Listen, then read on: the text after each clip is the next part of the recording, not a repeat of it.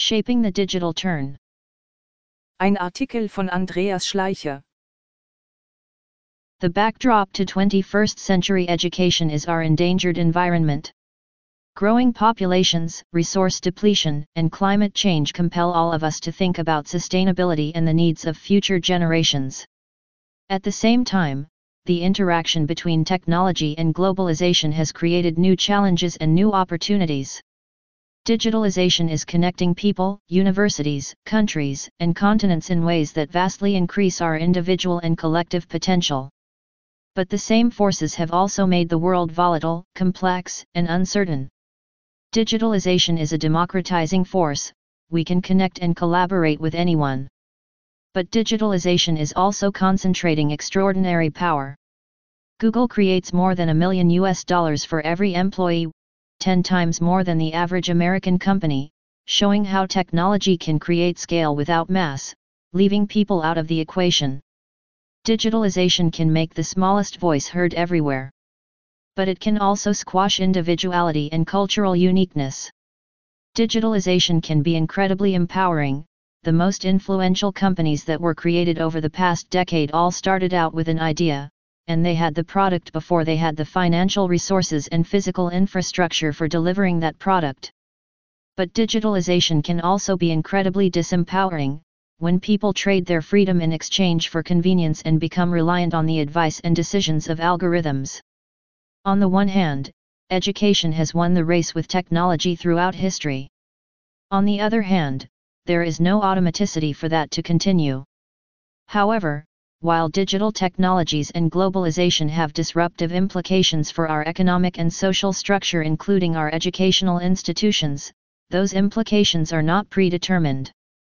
It is the nature of our collective responses to these disruptions that determines their outcomes the continuous interplay between the technological frontier and the cultural, social, institutional, and economic contexts and agents that we mobilize in response.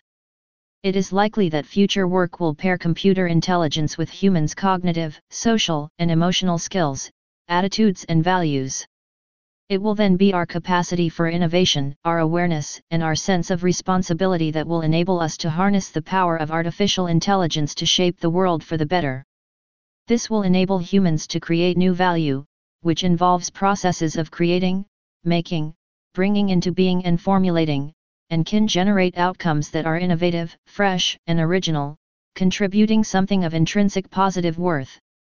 It suggests entrepreneurialism in the broadest sense, of being ready to try, without being afraid of failing.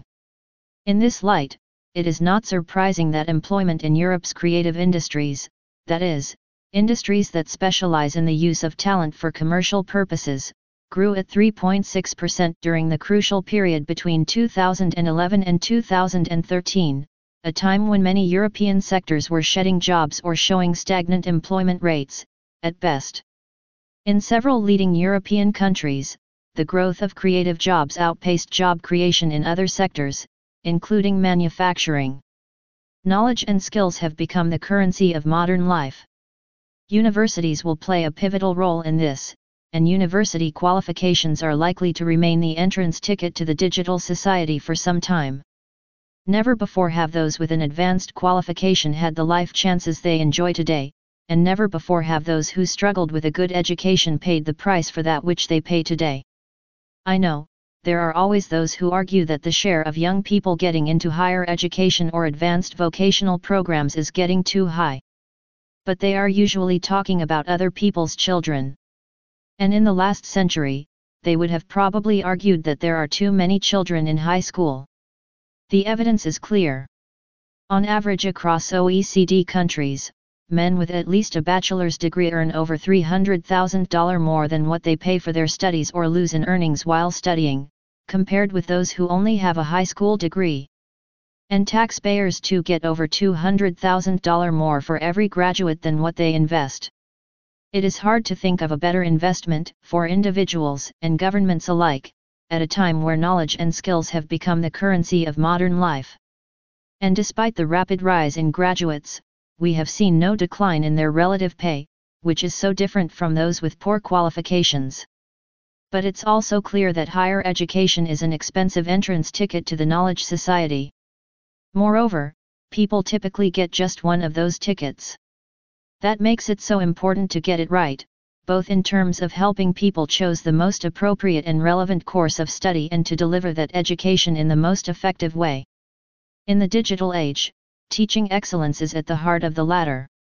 It is the focus on teaching excellence that helps us to keep the finger on the pulse of effective higher education. We all know that more education alone doesn't automatically translate into better jobs and better lives. There is this toxic coexistence of unemployed graduates on our streets, while employers say they cannot find the people with the skills they need. Teaching excellence is about ensuring that the right mix of knowledge and skills is delivered in effective, equitable, and efficient ways. The dilemma for education is that routine cognitive skills, the skills that are easiest to teach and easiest to test, are exactly the skills that are also easiest to digitize, automate and outsource. There is no question that state-of-the-art knowledge and skills in a discipline will always remain important. Innovative and creative people generally have specialized skills in a field of knowledge or a practice. But success in education is no longer about reproducing what we know, but about extrapolating from what we know and applying that knowledge creatively in novel situations. Everyone can search for and usually find information on the internet, the rewards now accrue to those who know what to do with that knowledge. The value of teaching as a key differentiator is bound to rise as digitalization drives forward the unbundling of educational content, delivery, and accreditation in higher education. In the digital age, anything that we call your proprietary knowledge and content today is going to be a commodity available to everyone tomorrow. Accreditation still gives universities enormous power to extract monopoly rents, but just think a few years ahead. What will microcredentialing do to this? Alternatively, think of the rapidly improving capacity of employers to see through the degrees of people to what knowledge and skills they actually have. Already now, data from OECD's survey of adult skills reveal that the skills of people and the degrees they have attained are only fairly weakly correlated. That leaves the quality of teaching as a highly valuable asset of modern higher education institutions, and as approaches to evaluate the quality of higher education start to reach beyond past reputation and the quality of research, it will become harder for universities to hide poor teaching behind great research. We are living in this digital bazaar and anything that is not built for the network age is going to crack apart under its pressure. While people have different views on the role that digital technology can and should play in universities, we cannot ignore how digital tools have so fundamentally transformed the world outside of school.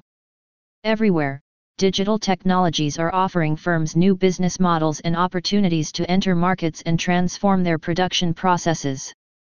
No doubt, technology can play an important role to provide faculty with learning environments that support 21st century methods of learning.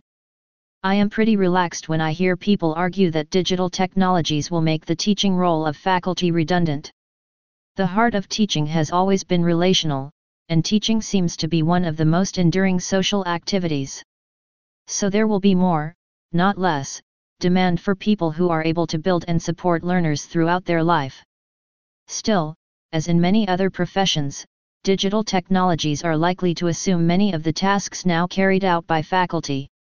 Even if teaching will never be digitized or outsourced to other places, routine administrative and instructional tasks that take valuable time away from teaching are already being handed over to technology. Education is no longer about reproducing what we know. In the health sector, we start by looking at the outcomes, we measure the blood pressure and take the temperature of a patient and then decide what medicine is most appropriate. In education, we tend to give everyone the same medicine, instruct all students in the same way, and when we find out many years later that the outcomes are unsatisfactory, we blame that on the motivation or capacity of the patient. That is simply no longer good enough. Digital technology now allows us to find entirely new responses to what people learn, how people learn, where people learn and when they learn, and to enrich and extend the reach of excellent teaching. For example, learners can choose the content that is most relevant and the form of the content that is most accessible to them. They can choose the teacher, mentor, coach, or facilitator that speaks best to their individual style of learning, rather than being limited to the one in the geographic vicinity. and they can engage in new forms of learning through highly interactive, nonlinear courseware, based on state-of-the-art instructional design, sophisticated software for experimentation or simulation, social media to support learning communities and communities of practice or using gaming in instruction. We need to embrace technology in ways that elevate the role of faculty from imparting received knowledge towards working as co-creators of knowledge, as coaches, as mentors and as evaluators. Already today, intelligent digital learning systems cannot just teach you science, but they can simultaneously observe how you study, how you learn science, the kind of tasks and thinking that interests you, and the kind of problems that you find boring or difficult. These systems can then adapt learning to suit your personal learning style with far greater granularity and precision than any traditional lecture setting possibly can. Technology can enable faculty and students to access specialized materials in multiple formats and in ways that can bridge time and space. Technology can support new ways of teaching that focus on learners as active participants. There are good examples of technology enhancing experiential learning by supporting project and inquiry-based teaching methods, facilitating hands-on activities and cooperative learning, and delivering formative real-time assessments. There are also interesting examples of technology supporting learning with interactive, nonlinear courseware based on state-of-the-art instructional design, sophisticated software for experimentation and simulation, social media, and educational games. These are precisely the learning tools that are needed to develop 21st century knowledge and skills. Not least, one professor can now educate and inspire millions of learners and communicate their ideas to the whole world. Perhaps the most distinguishing feature of technology is that it not only serves individual learners and educators, but it can build an ecosystem around learning that is predicated on collaboration. Technology can build communities of learners that make learning more social and more fun, recognizing that collaborative learning enhances goal orientation, motivation, persistence, and the development of effective learning strategies. Similarly, technology can build communities of faculty to share and enrich teaching and research resources and practices, and also to collaborate on professional growth and the institutionalization of professional practice. Last but not least, in the digital age, the priority previously given by universities to inducting a small minority into research capabilities needs to give way to providing a growing part of the population with advanced knowledge and skills. The result has been the rapid expansion of the higher education sector and the establishment of more diverse types of higher education institutions that we can see throughout the globe. There are now over 18,000 higher education institutions that offer at least a postgraduate degree or a four-year professional diploma in 180 countries. This historic shift has been accompanied by changes in funding regimes. The rising costs of higher education are increasingly borne by students themselves, and despite all the rhetoric, expect Germany to follow on this path. Therefore, students are becoming more discriminating consumers. And in making choices between universities, they are placing greater weight on securing valuable future social participation and employment. This is also creating pressures to take a harder look outwards. Sweeping developments in the higher education marketplace are intensifying competition. China alone has been building almost one university per week over the last years. A global market has emerged, reinforced by digitalization. In 2015, there were 3.3 million students traveling across the OECD area for study purposes. Others look to the new, internationally available, digital platforms to provide or supplement their learning. Taken together, these developments have created a powerful demand for data to improve and measure the quality of teaching and learning in higher education. Institutions need data to build on competitive strengths and address weaknesses. Governments need data to determine policy and funding priorities. Employers need data to assess the value of qualifications. And, very importantly, students themselves need data so that they can make informed decisions about their preferred place of study and show prospective employers evidence of what they have learned. But the loud demands for data on the quality of teaching, expressed by students, institutional leaders, and business, are still often unmet. There is a continuing and damaging absence of information, of equality to ground credible benchmarking and comparison.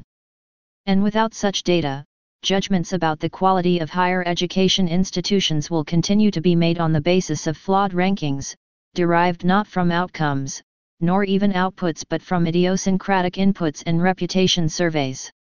But while everyone knows how important data are, throwing data into the public space does not in itself change the ways in which students learn, faculty teach, and universities.